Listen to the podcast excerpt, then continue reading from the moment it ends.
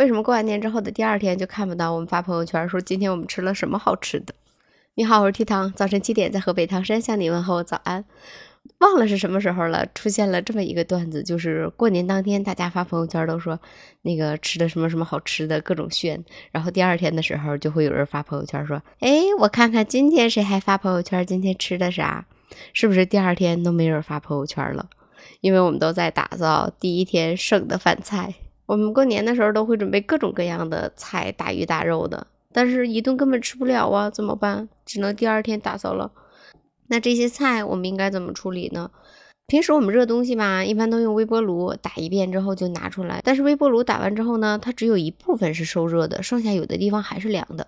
如果用微波炉热的话，热完一遍之后，把食物拿出来搅拌搅拌，然后再重新加热一次。如果我们过年炖的大鱼大肉炖的都比较多嘛，可以分成好几份儿，然后吃的时候拿出来一份儿，剩下的冻起来。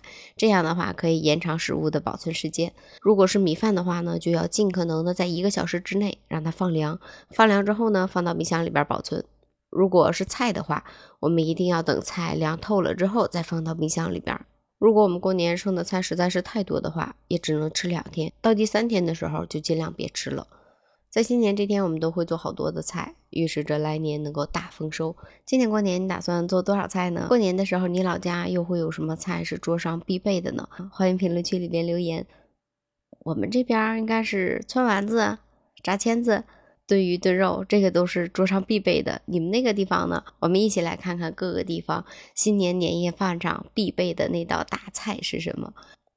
如果想看看我家年夜饭吃什么的话，也可以加我微信提糖说全拼，我们一起来把年夜饭炫起来吧。好啦，我是提糖，明天早晨七点我们不见不散，拜拜。